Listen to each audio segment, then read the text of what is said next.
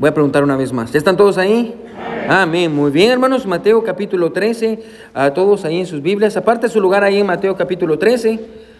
Aparte su lugar en Mateo capítulo 13. Haga, ahorita vamos a regresar ahí. Aparte su lugar en Mateo capítulo 13. Mateo capítulo 13, aparte su lugar, y, vaya conmigo a Isaías 55. Me lo voy a dar unos minutos para que lo encuentre.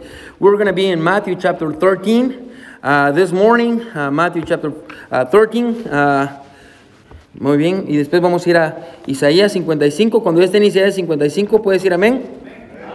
Ahora, aparte su lugar en Isaías y regrese conmigo a Mateo. ¿Por qué estamos haciendo esto, pastor? Para que cuando yo le diga vamos ahí sea más fácil y no esté pasando ah, rápido las hojas, porque si no va a perder el mensaje que, yo quiero enseñarle en esta, en esta mañana. Mateo capítulo 13.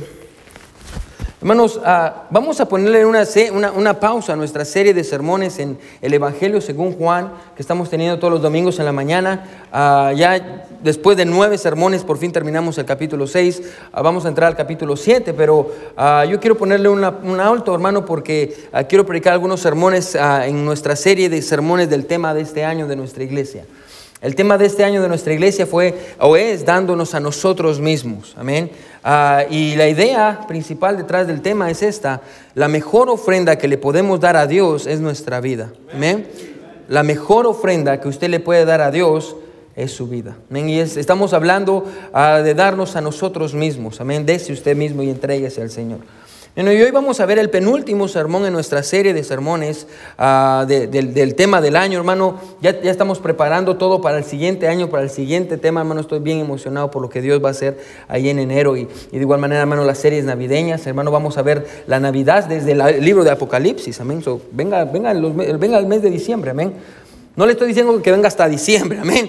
Venga todos los domingos, porque yo sé cómo son. Pero uh, Mateo 13, vamos a leer uh, el versículo. Vamos, usted quédese conmigo, vamos a leer algunos, algunos versículos. Uh, y Mateo 13, vamos a leer el versículo 1 al versículo 4, después nos vamos a saltar del 13 al 15, después del 18 al 19.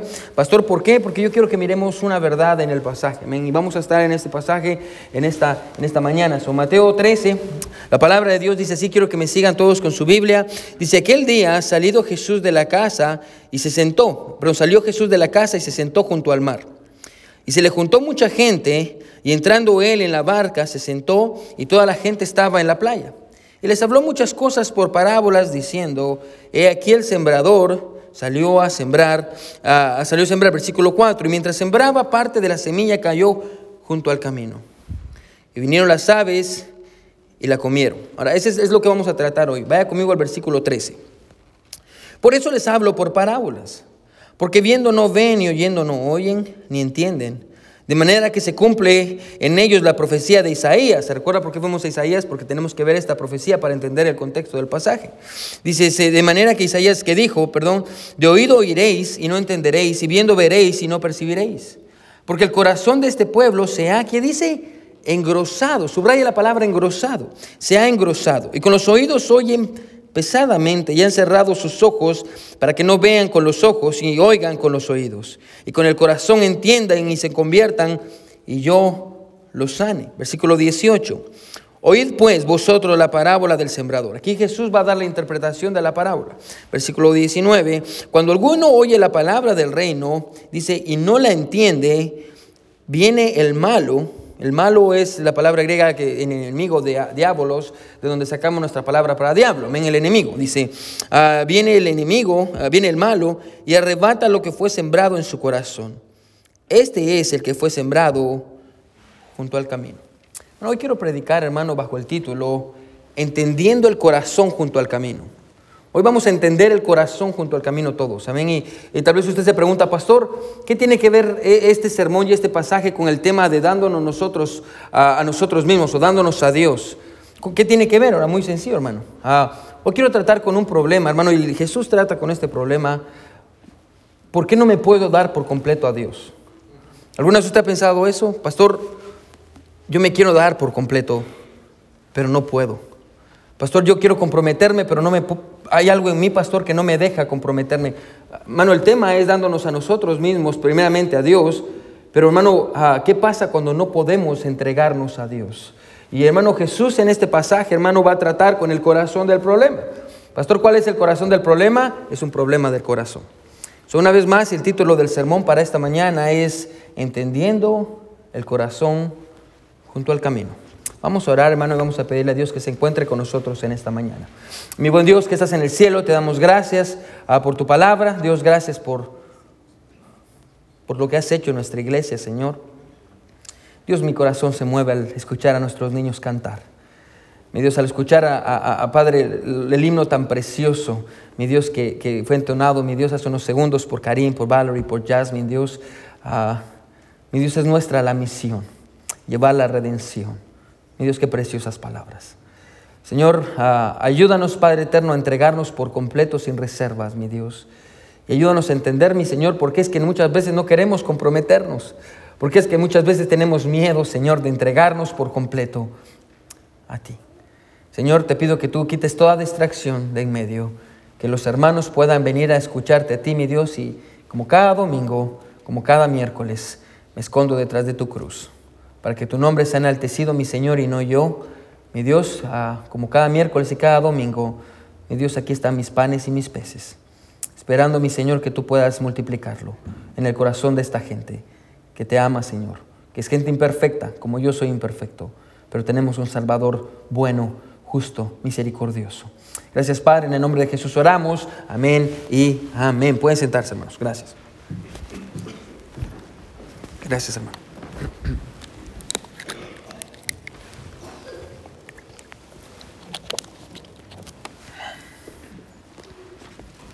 En varias ocasiones, hermano, personas de nuestra iglesia ah, me han preguntado esto.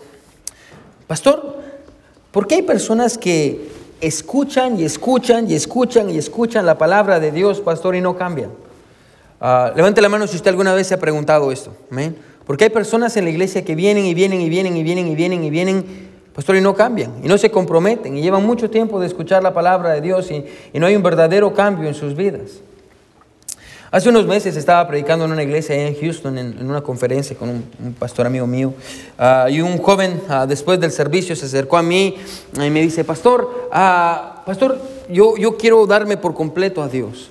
El pastor predica detrás del púlpito y dice que tenemos que darnos por completo a Dios y, yo quiero darme por completo a Dios, pastor, pero, pero no sé por qué no me puedo dar por completo a Dios. Y él me dijo lo siguiente, y él dice, pastor, ¿qué, qué hay de malo en mí?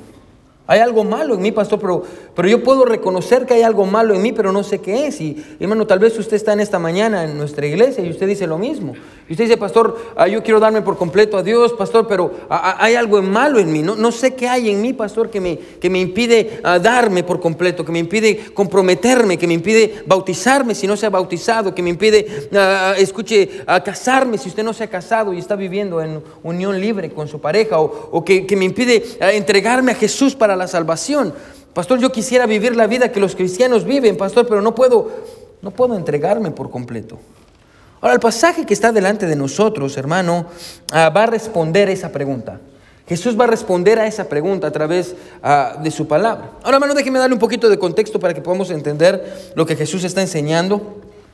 Hasta este punto, hermano, en el ministerio de Jesús, Él ha estado enseñando, hermano, de, ah, en las sinagogas. Las sinagogas eran como, más o menos eran ah, como las, las, iglesias de, de, esos días. También eran ah, las iglesias que las personas tenían en ese tiempo. Y, y, Jesús iba de iglesia en iglesia, si usted quiere verlo así, de, de sinagoga en sinagoga, enseñando la palabra de Dios, predicando la palabra de Dios pero en el capítulo 3, hermano, Jesús cambia su ministerio, o la manera de, acercarse al ministerio, o la manera de tratar ah, con las personas.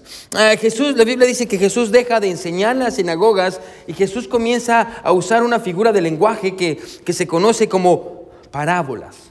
Jesús empieza a enseñar por, por parábolas. Empieza a enseñar ah, por parábolas. Ahora la parábola, hermano, yo sé que aquí nadie habla en griego y por eso no me gusta mencionar palabras en griego o en hebreo porque nadie habla de esas palabras.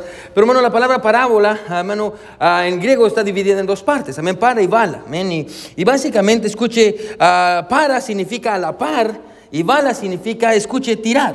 La idea de la, parábola, de la palabra parábola, escuche, es Jesús tirando algo que más o menos nosotros conocemos. Amén. Ah, es tirar a la par de.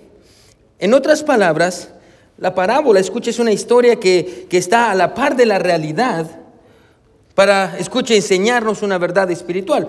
Nosotros muchas veces cuando escuchamos a predicadores lo decimos así, amén. Una parábola es una, una, historia terrenal con un significado espiritual. Cada vez que usted escucha a Jesús enseñar una parábola es eso, es una historia terrenal con un significado espiritual. Amén, una historia terrenal con un significado ah, espiritual. Y aquí está Jesús, hermano, que va a empezar a enseñar por parábolas. También va a empezar a hacer esto. Y la importancia, hermano, escuche de la parábola radica en que Jesús va, va a traer entendimiento al corazón de las personas que están enfrente de él. Ahora, quiero que regresemos al pasaje, hermano, y empecemos a, a desarrollarlo. Amén. Yo quiero que se quede conmigo ah, porque vamos a ver una verdad al final del sermón, pero yo quiero que juntos lo construyamos. Así que, miren lo que es el versículo 1. Si está conmigo, amén. Ya sabe que si no dice amén, volvemos a empezar, amén. Oh, vamos a volver a empezar, vamos a volver a cantar, amén. ¿Y sabe por dónde vamos a empezar? Por el diezmo y ofrenda. Amén. Ah, está muy bien, ya. Ah, lo que dice el versículo 13. Dice, aquel día salió Jesús de la casa y se sentó, ¿qué dice? Junto al mar. Ahora, la imagen que Mateo nos presenta es que Jesús sale de la casa en donde se encontraba y la Biblia dice que ah, es la casa de Pedro, ah, que está cerca del mar. y, y la Biblia dice que Jesús se acerca al mar, está yendo con sus discípulos. Y de pronto la Biblia dice que se detiene junto al mar y se queda ahí y se va a disponer a enseñar. Mientras Jesús está en el mar, la Biblia dice, o cerca del mar, la Biblia dice que mucha gente empieza a seguirlo. Quiero que ponga atención porque esto es importante. Mucha gente empieza a seguirlo. Bastante gente empieza a seguir a Jesús porque la gente se entera que Jesús está ahí. Y yo creo que en el Evangelio de Juan lo hemos visto bien. Ahorita terminamos el capítulo 6, que habla ah, que todo el capítulo 6 gira en torno al, milagro de, los panes y los peces. No hay un poder atractivo en la persona de Jesús. Cuando Jesús está ahí, la gente viene a Jesús. Ayer hablaba yo con mi papá mientras manejábamos, ah, después de ir a ganar almas, y yo le decía, estamos hablando con mi papá, y, yo le decía, desde antes, desde que yo comencé en el ministerio, esta fue mi idea, ah, vamos a levantar a Jesús para que la gente venga, ah, es lo que tenemos que hacer en nuestra iglesia, vamos a honrar y levantar a Jesús a través de la predicación, a través de, de la música, a través de los ministerios, a través de la santidad, vamos a levantar a Jesús porque en la Biblia conocemos y vemos que cuando Jesús es levantado, eh, hay un poder atractivo en la persona de Jesucristo que hace que la gente venga a escuchar lo que Él tiene que decir. Y una prueba de ello es que usted está en esta mañana sentado en una banca, listo para escuchar no lo que el pastor dice, sino lo que Jesús está a punto de enseñar. Amén. So, vamos a ver qué es lo que Jesús va a hacer. So, Jesús está aquí sentado, ah, está a la orilla del mar, mira que la gente ve, y mire lo que dice el versículo 2. Dice, y les habló por muchas cosas por parábolas. Ahora ya entendemos que es, ah, perdón, dice, y se, le juntó mucha gente, y entrando él en la barca, se sentó, y toda la gente estaba en la playa. Ahora, mucha gente, hermanos, son multitudes de personas. Amén. Si usted compara los pasajes paralelos en Lucas, usted se va a dar cuenta que había mucha gente que vino a escuchar a Jesús. Y era una gran multitud, ah, miles y miles de personas, hermano, y Jesús, escuche, se encuentra rodeado de ellos. Ahora, Bueno, yo no sé si usted se ha dado cuenta de esto, pero, bueno, enseñarle a una multitud cuando usted está en medio de la multitud es muy difícil. Es casi imposible. Usted no puede enseñarle a la gente cuando usted está en medio de la gente. Por eso usted necesita una plataforma. Ahora Jesús no tiene una plataforma para enseñar, así que lo que Jesús hace, amén, Jesús dice, bueno, estoy a la, a la orilla de la playa, Jesús sabía, amén, que esta gente ah, es gente hispana de Tulsa, de la iglesia bautista del camino. Y Jesús dice, me voy a subir en la barca porque yo sé que esta gente le tiene miedo al agua. Y no se va a venir aquí al agua, amén, porque le tiene miedo a bañarse. Entonces Jesús se sube a la, barca, amén, y está en, la playa. Y Jesús hace una forma, escuche una forma de plataforma, ¿sí? A Jesús hace una forma de plataforma. Ah, y, y se sube a la barca y desde la barca, escuche, Jesús va a comenzar a enseñar. Ahora, si usted y yo viviéramos en ese tiempo y pasáramos por ahí y viéramos a la gran multitud de personas que están ahí escuchando a Jesús, probablemente usted y yo nos impresionaríamos al ver a las multitudes y diríamos algo así, wow, miren toda esta gente. Ahora yo no sé, hermano, cuándo fue la última vez que usted vio una iglesia grande. Levanta la mano si usted estaba en una mega iglesia. Una mega iglesia. Hace unos meses fuimos a Pensacola Christian College con, con Jasmine, amén. Y, y- para variar, amén, llegamos tarde, amén. Ah, no fue culpa mía, fue culpa de Jasmine, ah, pero no es una broma, amén. Ah, y, y fuimos ahí al colegio bíblico y, y estaban todos los carros. Pensacola, el colegio bíblico es muy grande. Y nos bajamos, amén, y entramos ahí al lobby. Y, Jasmine estaba ahí con mi esposa y todos. Y, ya nos llevaron al lugar, ya estaba, estaba empezando el servicio y entramos a la parte de atrás. Y cuando abre la puerta, usted tenía que ver la cara de Jasmine, amén. Abre la puerta y Jasmine está.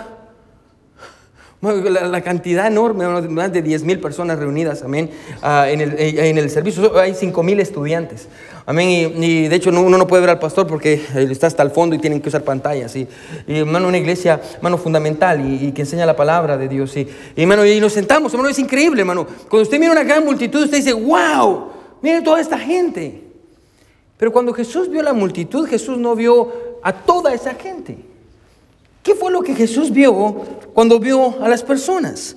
Ahora, mi- mi- mira, si usted sigue leyendo, la Biblia dice, versículo 3, dice, les habló muchas cosas por parábolas, diciendo, aquí el sembrador salió a sembrar. Ahora, usted y yo sabemos, hermano, conocemos la parábola. Jesús mira a la gente y Jesús empieza a contar esta historia en donde, ponga atención, ah, eh, la semilla es la palabra de Dios y la tierra, escuche, es el corazón de la gente. Yo quiero que se, quiero que se quede conmigo, ¿sí? Jesús está, escuche, parado en la barca y está observando esta gran multitud de miles de personas. Escuche, y lo que Jesús ve es tierra. ¿Se da cuenta? Amén. Jesús ve toda esta multitud de gente y lo que Jesús ve es tierra. Ahora, ¿cuál es la característica de la tierra? Amén. Yo no sé usted, hermano, pero cuando mis niños están jugando afuera, amén, y entran a la casa después de jugar afuera, hermano, ah, no dejan los pisos de nuestra casa más limpios. Los deja más sucios, amén, porque la tierra ah, ensucia. Así que Jesús ve toda esta gente y, lo que Jesús ve en ellos es tierra que está sucia. Aquí Jesús ve toda esta multitud de personas y lo que Jesús ve es tierra. Ahora recordemos, escuche, que Jesús es el maestro de la metáfora, es el maestro de las enseñanzas. Y a un escritor de ese tiempo que se llama Eusebio, él dice ah, lo siguiente, dice, las personas, él nunca se convirtió al cristianismo, pero él escribió las cosas que, que vio. Ah, dice, las personas recibían las verdades que Jesús tenía para ellos con placer, ah, por su manera tan distintiva de enseñar, la cual era totalmente diferente a los maestros. Jesús era un cuentacuentos, Jesús contaba cuentos y Jesús enseñaba la palabra de Dios con autoridad, pero también de una manera muy interesante ah, para que la gente entendiera. Así que Jesús nos va a contar a todos un, un cuento. Pastor, yo vengo a la iglesia hoy domingo para que Jesús me cuente un cuento. Sí, amén. Ah, Jesús nos va a contar un cuento que probablemente al final, no probablemente, al final va a terminar siendo realidad. Así que miren lo que es el versículo 3. ¿Cómo empieza este cuento? Jesús dice, he aquí, el sembrador salió a sembrar. Ahora levante la mano, hermano, si usted en su país eh, trabajaba en la tierra. ¿Quién trabajó en el campo en su país? Amén. Muchos de aquí trabajaron en el campo. Amén. Ah, y la Biblia dice que ah, Jesús habla acerca de un campesino. El campesino, hermano, un hombre que trabaja en la tierra. Los judíos, hermano, conocían de lo que Jesús estaba hablando porque muchos eran campesinos. Ellos trabajaban en la tierra. Hermano, yo me quiero imaginar esto, hermano, usted que tengo una gran imaginación. Me quiero imaginar, hermano, a, Jesús enseñando a la orilla del mar, a toda esta multitud de personas, hermano, cerca de un lugar donde hay campesinos. Y donde están trabajando la tierra. Y, y- y- y la Biblia dice que este hombre, un campesino, se levanta en la mañana, va a hacer lo que el campesino sabe hacer, que es, que sembrar y labrar la tierra.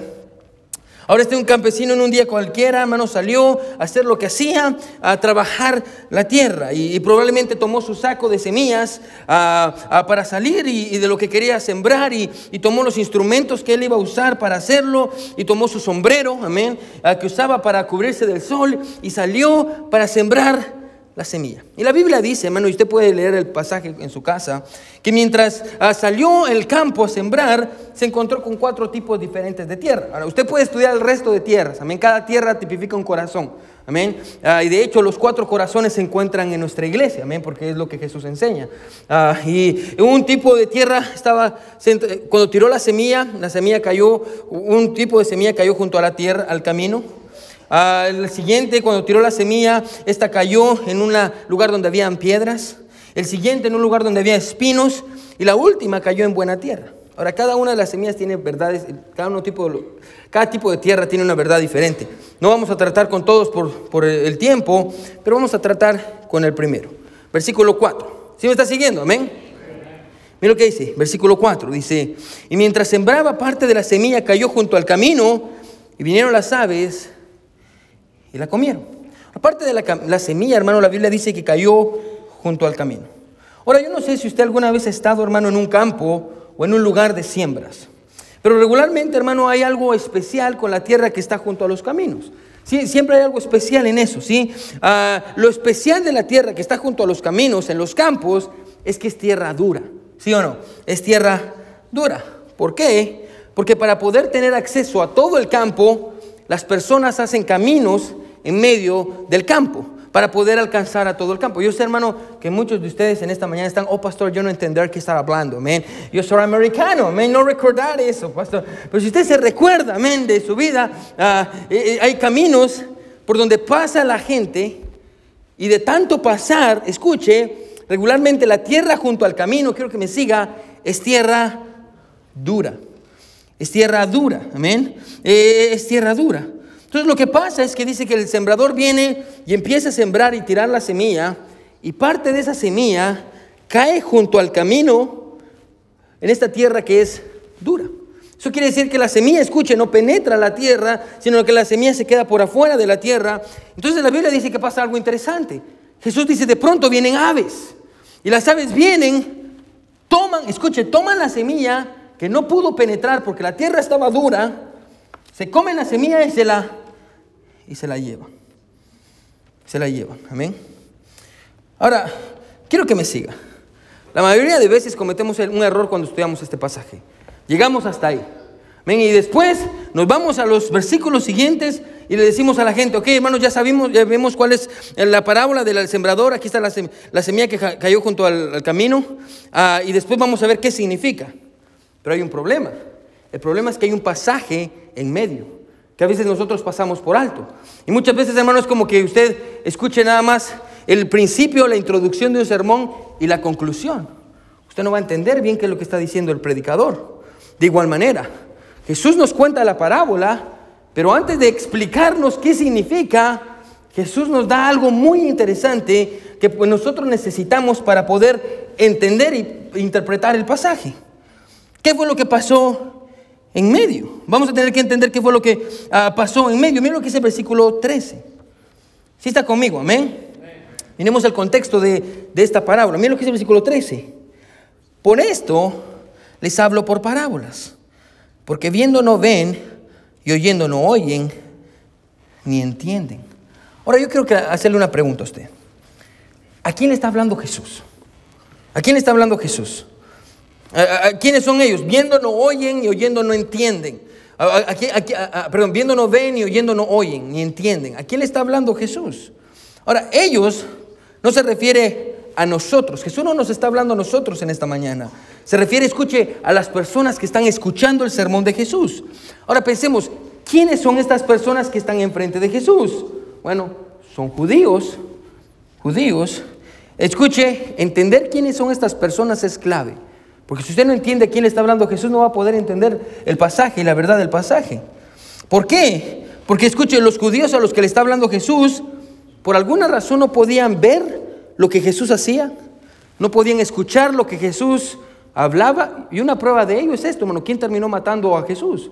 Los judíos, su propio pueblo. ¿Por qué? Porque nunca entendieron. Nunca vieron, hermano, Jesús hizo los milagros. Lo vimos, hermano, hace varias semanas con eh, la parábola de los peces, eh, perdón, la historia de los peces y los panes. Amén. Después de que Jesús hizo este gran milagro, la gente lo siguió no por el poder de Jesús, no por quien Jesús era, sino por el pan que Jesús daba. Bueno, por más que Jesús hizo milagros, se hizo milagros y, predicó y la gente vio señales y vio cosas grandes, hermano, al final de los días la gente vio pero no pudo ver. La gente escuchó, pero no pudo oír. Y la pregunta es, ¿por qué? ¿Por qué? Y creo que la pregunta que nos deberíamos hacer es esa. ¿Qué fue lo que pasó con ellos? ¿Cómo ellos llegaron a un punto en el que Jesús mismo les... Bueno, Jesús, el Hijo de Dios, Dios encarnado, amén, lo vimos en Juan 1.1, amén, Jesús es Dios encarnado. Bueno, ellos no escucharon a Dios. ¿Cómo ellos no pudieron asimilar ni procesar lo que estaban oyendo? Bueno, la palabra de Dios estaba siendo predicada, escuche, por el mejor expositor que ha existido. y que ha caminado en nuestros días y, y simplemente ellos no podían entender la importancia de lo que se les hablaba. ¿Por qué? ¿Qué fue lo que pasó con ellos? ¿Cómo ellos llegaron a ese punto? Y pastor, ¿por qué me importa a mí? Porque lo que les pasó a ellos también nos puede pasar a nosotros. Y es por eso que necesitamos estudiarlo. Así que Jesús, escuche, va a llevar a sus discípulos a una profecía de Isaías. No la vamos a ver ahorita, la vamos a ver al final. Isaías profetiza y dice lo siguiente, mira lo que dice el versículo 14 y 15. ¿Sí está conmigo, amén? Mira lo que dice el versículo 14 y 15. De manera que se cumple en ellos la profecía de Isaías que dijo, de oído oiréis y no entenderéis, y viendo veréis y no percibiréis, porque el corazón de este pueblo se ha engrosado, y con los oídos oyen pesadamente y han cerrado sus ojos, para que no vean con los ojos y oigan con los oídos, y con el corazón entiendan y se conviertan, escuche, y yo los sane. La palabra sane literalmente significa salve para que yo lo salve. Mire lo que profetiza Isaías, escuche. Lo que profetizó Isaías, ponga atención, fue que habría un punto en la vida del pueblo de Israel en el que sus oídos, escuche, iban a oír las verdades de la palabra de Dios, pero no iban a entender. Eso quiere decir, escuche, que iba a ser muy difícil para ellos, para ellos entender, no porque la palabra de Dios sea difícil de entender, sino porque ellos no podían ni tenían la capacidad de entender. Había un punto en la vida del pueblo de Israel en el que, aunque escucharan, escuchen las mejores verdades expuestas por los mejores predicadores, los oídos de las personas iban a estar cerrados. Un punto en el que aunque vieran las maravillas de Dios, ellos no iban a poder entenderlas porque sus ojos estaban cerrados. Había un tiempo donde los judíos, escuche, estarían experimentando una especie de estado vegetativo espiritual donde simplemente su cuerpo estaba ahí, como muchos de ustedes en esta mañana. Su cuerpo está aquí, pero su mente está en otro lado, amén. Está en la novela, amén. Y está pensando, ¿qué va a haber después de aquí? Ya que se cae el pastor, tengo que ir a comer, amén. Y ya, ya, ya tengo hambre, amén, tengo que ir a los tacos. Un estado en el que no pudieran responder. ¿Por qué? La Biblia dice esto, porque su corazón se había engrosado. ¿Qué quiere decir eso? Escuche que ellos escuchaban las verdades con sus oídos pero no tenían la capacidad de recibir las verdades con su corazón. Si está escribiendo, escriba eso, amén. Que es un corazón engrosado. Escuche, es que ellos tenían, ellos tenían, eh, escuche, ellos escuchaban las verdades con sus oídos, pero no tenían la capacidad de recibirlas con su corazón. Porque su corazón se había engrosado. Ahora, ¿qué es eso de que su corazón se, se engrosó? Ahora, yo recuerdo, hermano, con mi papá. Me encanta porque ahora puedo contar ilustraciones de mi papá y mi papá está aquí, amén. Eso no, me van a decir, ay, son mentiras del pastor, amén. Ah, yo recuerdo que mi papá me pegaban, ah, son mentiras. yo recuerdo, hermanos, uh, cuando mi, papá en la parte de atrás de la casa, de, nuestra casa en Guatemala, en la primera casa, yo me recuerdo que mi papá sembró una mata o de, ¿cómo le dicen ustedes a los, a chayotes? Amén, de chayotes, whisky le decimos nosotros en Guatemala, amén, eh, de, chayotes, amén. Y, mi papá quería, tenía su, su planta de whiskyles chayotes. Ah, o ¿cómo le, ¿cómo le, decimos a los whiskyles en inglés, Karim? Oh, chayote, ¿cómo le decimos? No sabes qué. Ni en Honduras tampoco. ¿Cómo le decimos en Honduras a los chayotes, whiskyles? ¿Cómo? ¿Ayotes? Ayotes, ah, eso sí conozco. Ah, Karim habla hondureño, amén. Ah, y, so, como usted quiera decirle, amén. Yo sé que me encanta porque alguno de ustedes hasta ahorita se despertó, amén. Estoy como, dijeron comida, amén, chayote, amén, whisky, ayote. Ah, aquí, Señor, ya está listo para pasar al altar, amén. Ah, pero ah, yo me recuerdo, hermano, que mi papá me pidió que hiciera una zanja y que mi, papá siempre quería que trabajara afuera, amén. Y, yo fui allá y quería hacer una zanja y ahí estaba yo, amén, sufriendo la vida difícil, amén. Quería hacer una, una zanja para, para que funcionara, amén. Y, hermano, nunca me había pasado en mi vida, amén, que entre más yo estaba con el asadón y le daba y le daba y le daba, más me empezaron a doler los dedos, amén. Mis pobres manitas finas, amén. Y yo estaba como y le daba y me empezaron a doler los dedos, amén. Y de pronto me empezaron a hacer unas ampollas. De tanto usarlo, hermano, escuchen, empezaron a salir unas ampollas o callos. ¿Sí? ¿Lo conocen como callos? Callos, amén, ah, en los dedos, amén, o en las, palmas de las manos. Ahora, literalmente esa es la palabra engrosar. Es una, escuche, es un, un callo, amén. Ah, ya tiene la misma idea, amén. Alguien que usa un instrumento, escuche, y esto es clave, por el uso se encalla. No sé si es un verbo, pero me lo acabo de invertir, amén. Ya, eh, por el uso se encalla. Ahora esa es la idea del pasaje. El corazón de estas personas que están enfrente de Jesús se había engrosado, se había encallado. Y la pregunta es, ¿por qué? ¿Por qué se había engrosado? Mira lo que dice el versículo 16, aquí nos da la clave. Aquí está Jesús, ya no, Jesús ya no está hablando con la multitud, ahora Jesús está hablando con sus discípulos. Versículo 16 dice, pero bienaventurados vuestros ojos, porque ven, y vuestros oídos, porque oyen. Mira lo que dice, hermano. En otras palabras, ustedes no tienen engrosado su corazón, por eso ustedes pueden escuchar mis palabras. Por eso cuando lo escuche, ¿se recuerda? Por eso cuando vio a los pescadores y Jesús les dijo, síganme, ¿se recuerda qué hicieron? Dejaron sus redes y lo siguieron. Su corazón no estaba engrosado. Por eso cuando pasaron, cuando Jesús pasó y vio a Mateo sentado en el banco de los tributos y le dijo, sígueme, Mateo dejó todo lo que tenía y empezó a seguir a Jesús. Porque su corazón no estaba engrosado. El corazón de los discípulos no estaba engrosado. Por eso al instante reconoció, escuche, el corazón de ellos al instante, escuche, reconoció la palabra de Dios y respondió a ella. Los discípulos respondieron en el momento. Versículo 17.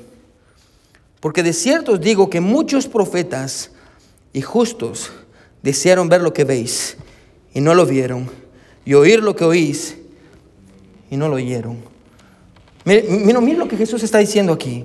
Jesús está diciendo a sus discípulos, ustedes tienen un corazón receptivo, un corazón que recibe la palabra de Dios. Pero muchos, escuche, profetas y justos en el pasado no vieron lo que ustedes ven. ¿Qué es lo que Jesús está diciendo? Bueno, si usted estudia la, historia del Antiguo Testamento, bueno, usted va, va, a notar, escuche, que hay una cosa que se repite en los últimos 200, 2000 años. ¿Qué es esto? ¿Sí? Cada vez que el pueblo de Israel pecaba, Dios enviaba un profeta. ¿Qué es lo que la gente hacía con el profeta? Lo mataba.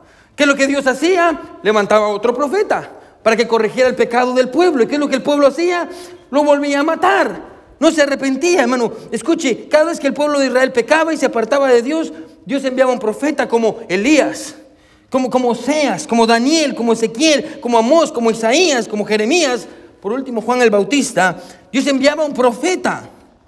Este profeta predicaba la palabra de Dios al pueblo. Escuche, porque a propósito, esto es gratis, no lo voy a cobrar por esto. El trabajo de un profeta no era ver el futuro, era predicar la palabra de Dios. No es como, como los locos de hoy en día que dicen, soy profeta, porque yo miro el futuro. No, ni siquiera entiende que es un profeta. ¿amén? El trabajo de un profeta era predicar la palabra de Dios, no era ver el futuro. Así que el trabajo de los profetas, ellos, se paraban y decían, así ha dicho Jehová, arrepiéntanse de sus pecados. Y el pueblo de Israel escuchaba, escuche, pero después de haber escuchado ellos decían algo así.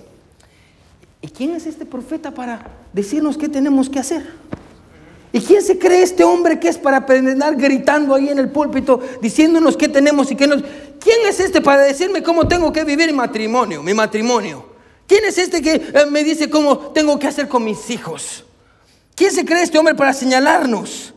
Y como consecuencia, escuche, la palabra de Dios era predicada, predicada, el pueblo no recibía la palabra de Dios, el pueblo mataba al profeta, el profeta moría.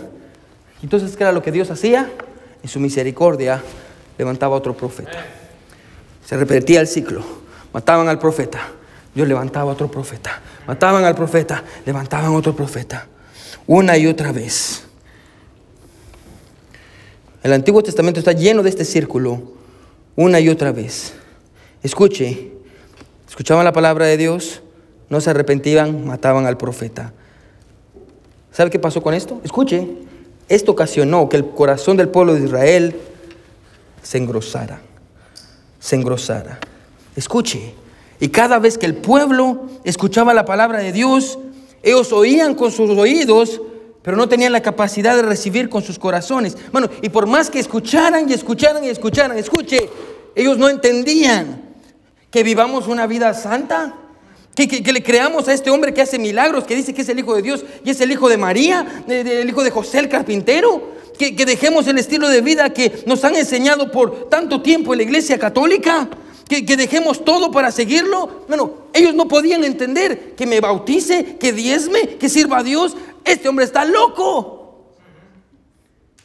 Ahora, en el contexto, entendiendo todo lo que ya le dije, ahora Jesús explica el significado de la parábola. Versículo 18. Vamos a terminar, quédese conmigo. Oíd pues vosotros la parábola del sembrador. Ahora ya entendimos todo el contexto. Cuando alguno oye la palabra del reino y no la entiende, viene el malo y arrebata lo que fue sembrado en su corazón. Este es el que fue sembrado junto al camino.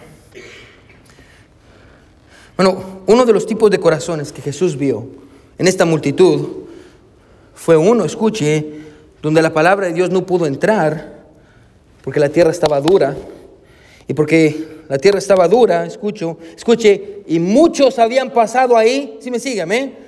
¿Quiénes eran esos muchos profetas? Amén, eh, profetas, amén. Muchos habían pasado ahí por el camino, y, y, nunca ellos habían tenido un corazón tierno para recibir la palabra de Dios. La palabra de Dios que Jesús predicó cayó en el corazón, en la tierra, pero porque la tierra estaba dura no penetró. ¿Y qué fue lo que pasó? Satanás vino, tomó la palabra, porque no penetró, no encontró un lugar fértil donde caer. Satanás vino, tomó la palabra y se la llevó. Se la llevó. Y la pregunta es, ¿por qué Satanás toma la palabra de Dios y se la lleva? La respuesta es bien sencilla, porque la semilla de la palabra de Dios no pudo entrar en el corazón. ¿Y por qué ese corazón se engrosó? El corazón se había engrosado, escuche, porque durante años ellos habían estado rechazando la palabra de Dios. Cada vez que venía un profeta y les predicaba sobre santidad, ellos lo rechazaban. Cada vez que un profeta les predicaba sobre arrepentimiento, ellos decían de qué tenemos que arrepentirnos. Cada vez que venía un profeta y les decía dejen a sus dioses paganos, ellos decían nosotros queremos servir al Dios que querramos. servimos a nuestro Dios, un Dios que ellos se habían inventado. Ellos no podían entender las verdades que les estaban enseñando porque su corazón se había engrosado. Aquí está la verdad. Y lo que Jesús está enseñándoles es esto. Cada vez que ellos rechazaban la palabra de Dios, algo le pasaba a su corazón. ¿Sí se da cuenta en el pasaje? Amén. Cada vez que el pueblo rechazaba la palabra de Dios, algo le pasaba a su corazón. Hermano, y déjeme decirle en esta mañana con la autoridad de la palabra de Dios, hermano, que lo que fue verdad para el pueblo de Israel hace más de dos mil años, sigue siendo verdad en nuestros días. Hermano, cada vez que usted escucha la palabra de Dios y decide rechazarla, algo le pasa a su corazón. Bueno, cada vez que usted escucha la palabra de Dios, cada vez que la palabra de Dios escuche, lo mueve a tomar una, una decisión en su vida y usted no la toma. Y usted se resiste. Bueno, algo le pasa a su corazón. Cada vez escuche que Dios ah, viene y habla a través del predicador, ya sea yo, ya sea el la persona que está enseñándole. Y Dios dice, hey, arrepiéntase y usted no se arrepiente, algo le pasa a su corazón. Cada vez que usted no decidió tratar con su mala manera de vivir. Cada vez que usted no quiso tomar la decisión de bautizarse y escuchaba al pastor predicar del paso de obediencia, hermano, del paso de obediencia. Y usted dice, ah, más adelante, pastor, cuando lo siga, pastor. Hermano, la Biblia dice que algo le pasa a su corazón cada vez que escucha la palabra de Dios y usted no reacciona. Cada vez que usted no quiso tomar la decisión de casarse. Cada vez que usted no quiso tomar la decisión de dar. Cada vez que usted no quiso tomar la decisión de recibir la verdad. O, escuchen, cada vez que usted no quiso tratar con lo que Dios le muestra. Mano, y somos tan necios que cada domingo Dios nos habla de lo mismo, y de lo mismo, y de lo mismo, y de lo mismo. Escuche, pasan los días y pasan los domingos y venimos a la iglesia y ya sabemos de qué Dios nos va a hablar. Pero nosotros no queremos actuar. Bueno, y usted piensa que no le pasa nada a su corazón. Sí, algo le pasa a su corazón.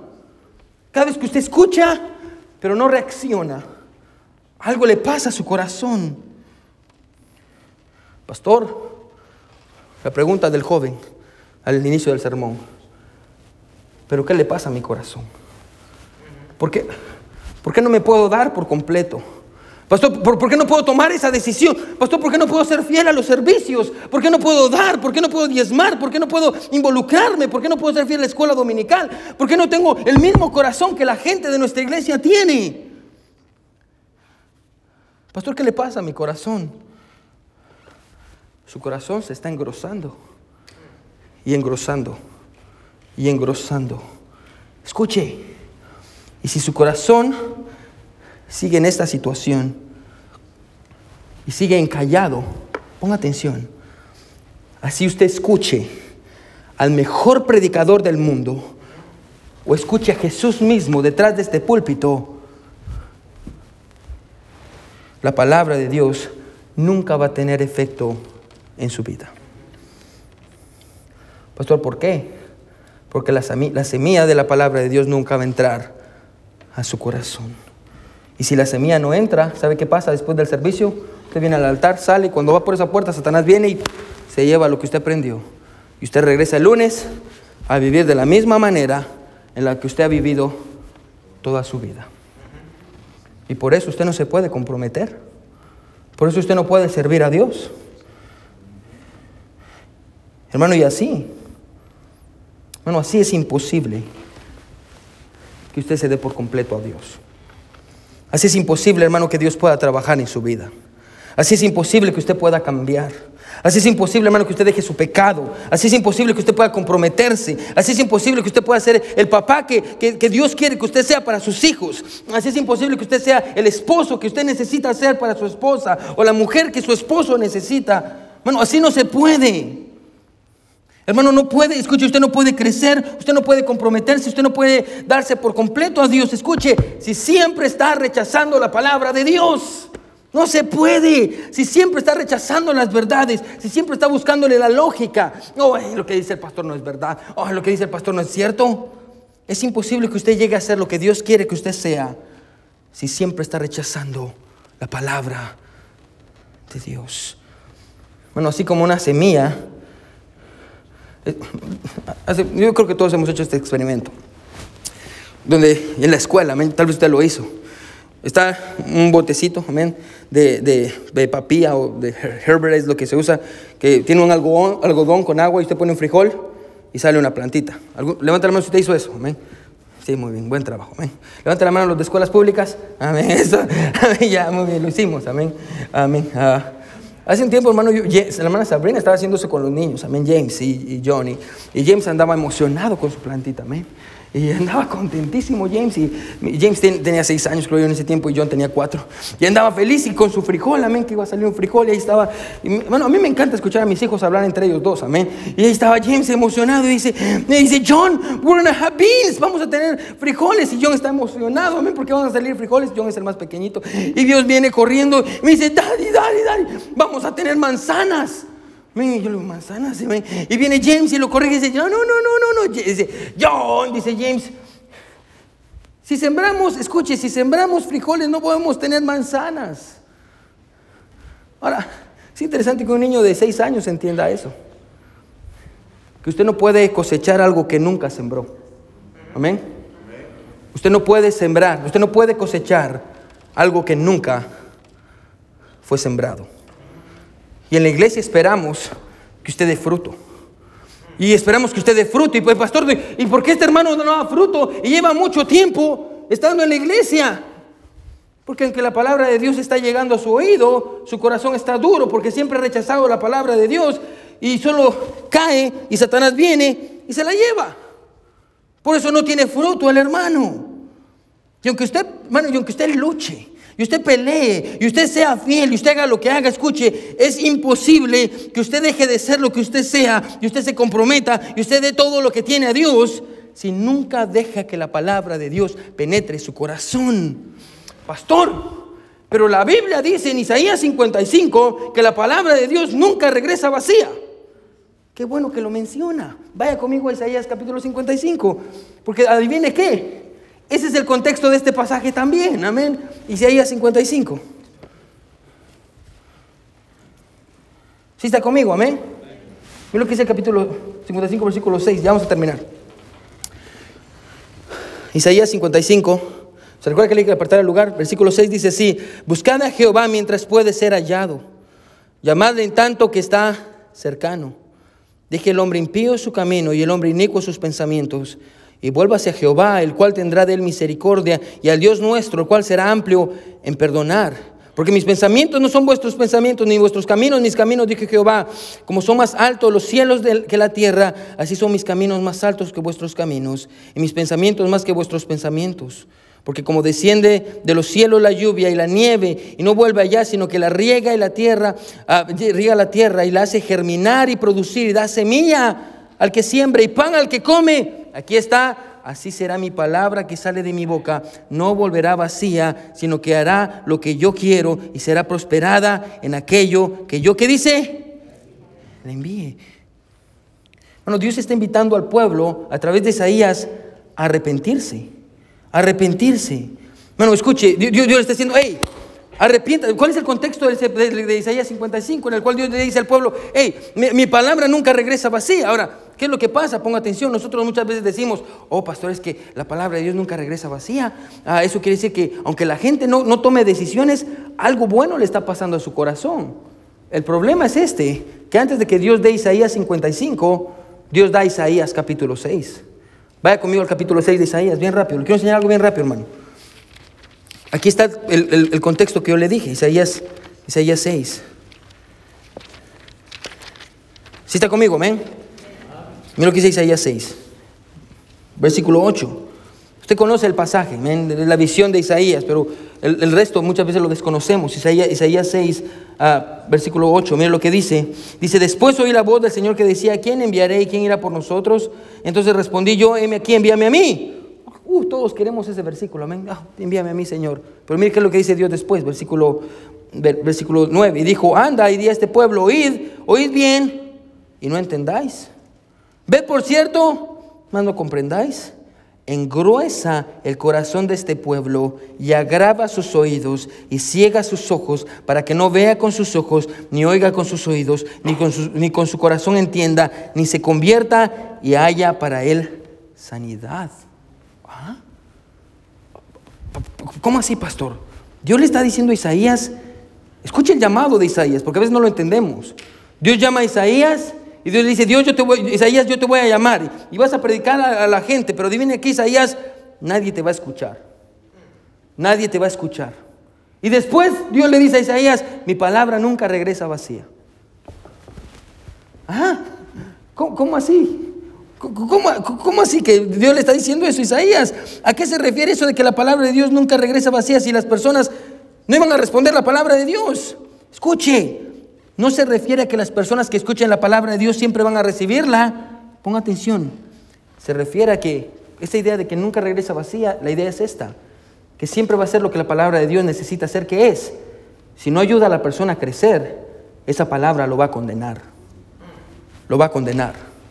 Ese es el contexto de Isaías. Cuando la Biblia dice, ya, mi palabra dice, nunca regresa vacía, no quiere decir que necesariamente siempre va a obrar para bien en el corazón del hombre, no, no. Quiere decir que siempre va a obrar para bien en los propósitos de Dios. ¿Por qué? Escuche, porque si usted no la acepta, esa misma palabra, que usted no acepta, que está rechazando, y está rechazando, y su corazón se está endureciendo, no solo va a endurecer su corazón, escuche, sino que al mismo tiempo esa palabra lo va a condenar. La palabra de Dios nunca regresa vacía. Ahora entiende el contexto, amén. Hermano, algo le pasa a su corazón cada vez que usted escucha la palabra de Dios. Y si no la recibe, su corazón se engruesa más y más y más. Y la condenación en su vida aumenta. Termino con esta ilustración. Yo creo que la he dado antes. Bueno, hace mucho tiempo, cuando comenzamos la iglesia, alcanzamos para Cristo una pareja. Amén. Ah, muy dulce la pareja, tenía dos niños pequeños. Empezaron a venir a la iglesia, yo creo que nadie de ustedes lo- los conoce. Yo creo que son mis suegros. Amén. Ah, ay, mi esposa. Pero empezaron a venir a la iglesia, yo los alcancé para Cristo, fueron salvos. Amén, Y, muy, muy dulce la pareja. amén, Y venían los domingos a la iglesia, escuchaban la predicación y, y, ah, yo los bauticé, yo los discipulé. Un día una hermana vino conmigo y me dice, pastor, y le decía, hermana, pastor, ¿se recuerda la hermana? Sí, sí, me recuerdo la hermana.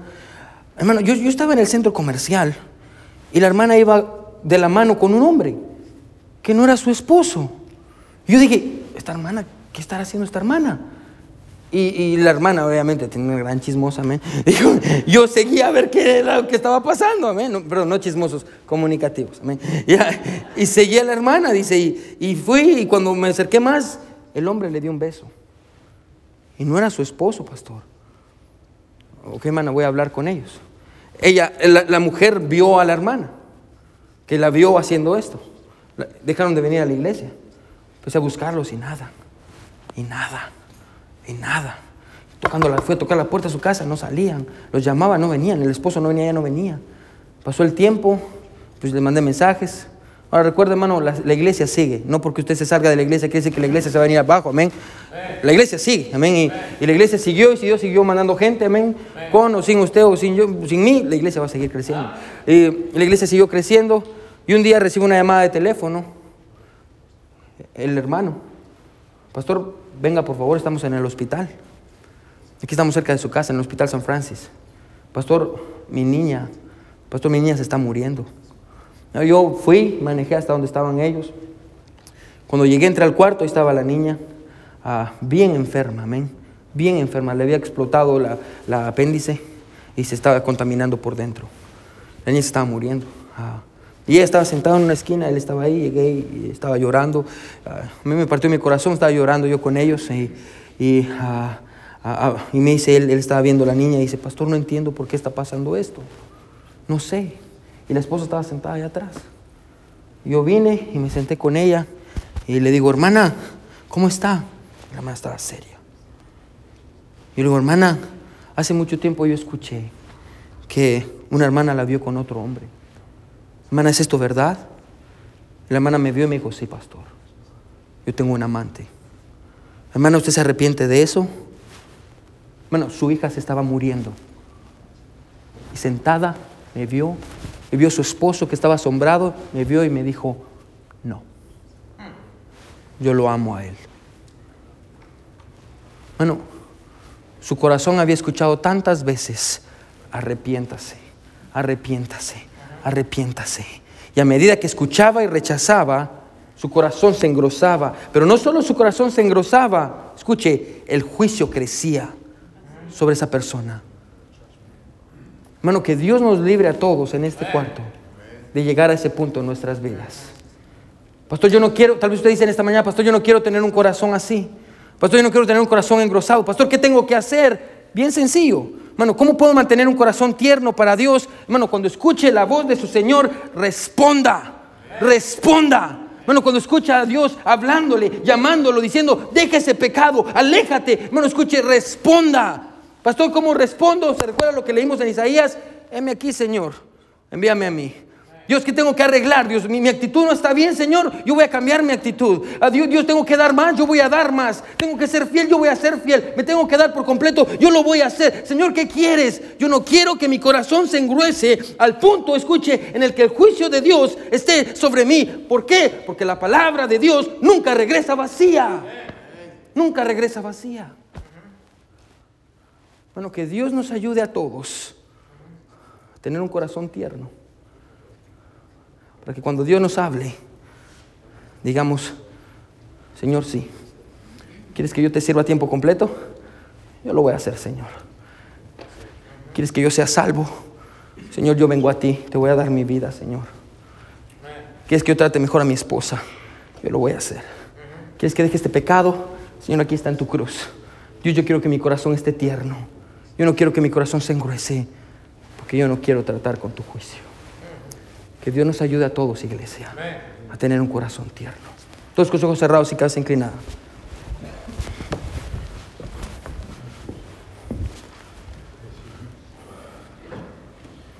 Hermano, ¿cómo está su corazón en esta mañana? ¿Cómo está su corazón? ¿Cómo está su corazón? ¿Cómo está su corazón?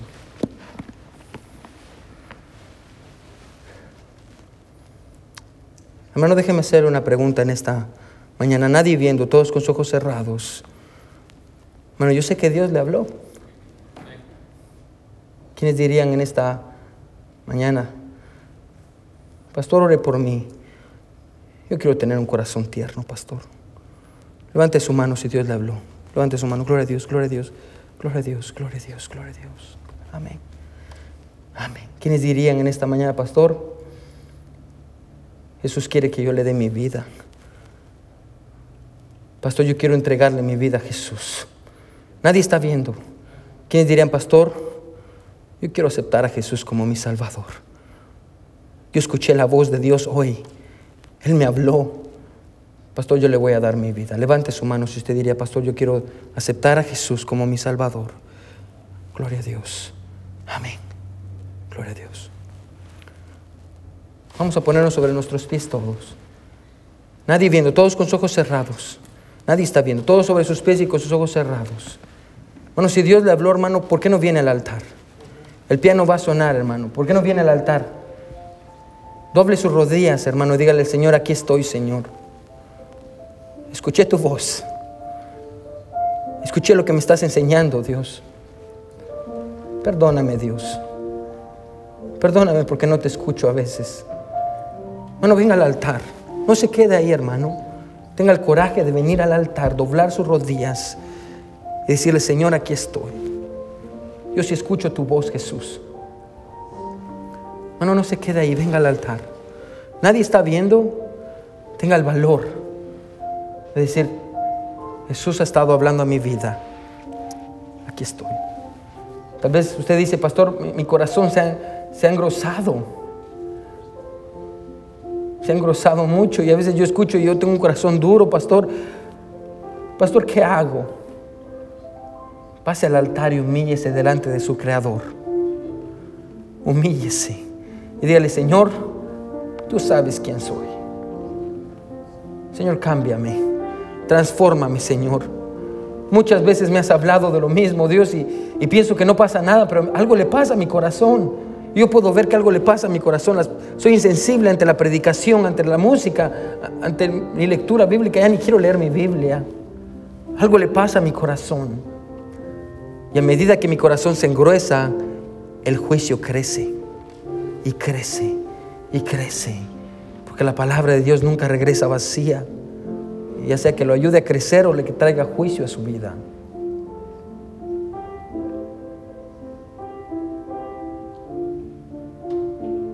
Hermano, hay tiempo. Si Dios le habló, hermano, venga al altar. Humíllese delante de su Dios.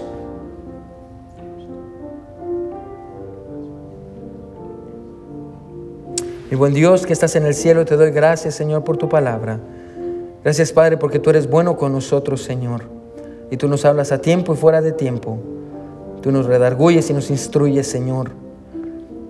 Gracias, Padre, porque mi Dios es tu misericordia a través de la predicación que nosotros podemos, en la que nosotros podemos, Señor, humillarnos y tú nos das tiempo y nos das tiempo, Señor.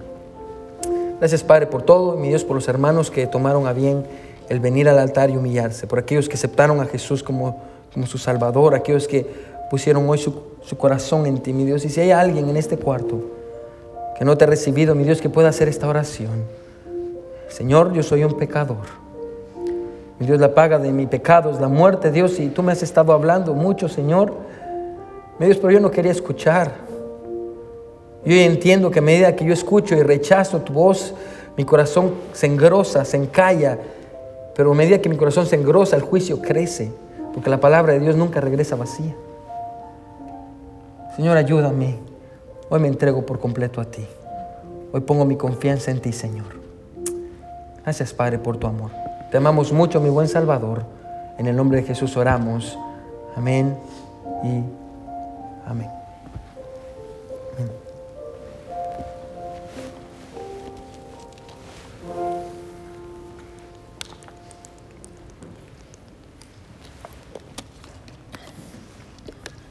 Gloria a Dios por su palabra, amén. Amén. Muy bien, hermanos. Vamos a cantar un himno. a Karim, where's Karim? Want to come and, cantar un himno y después vamos a estar uh, despedidos, hermanos.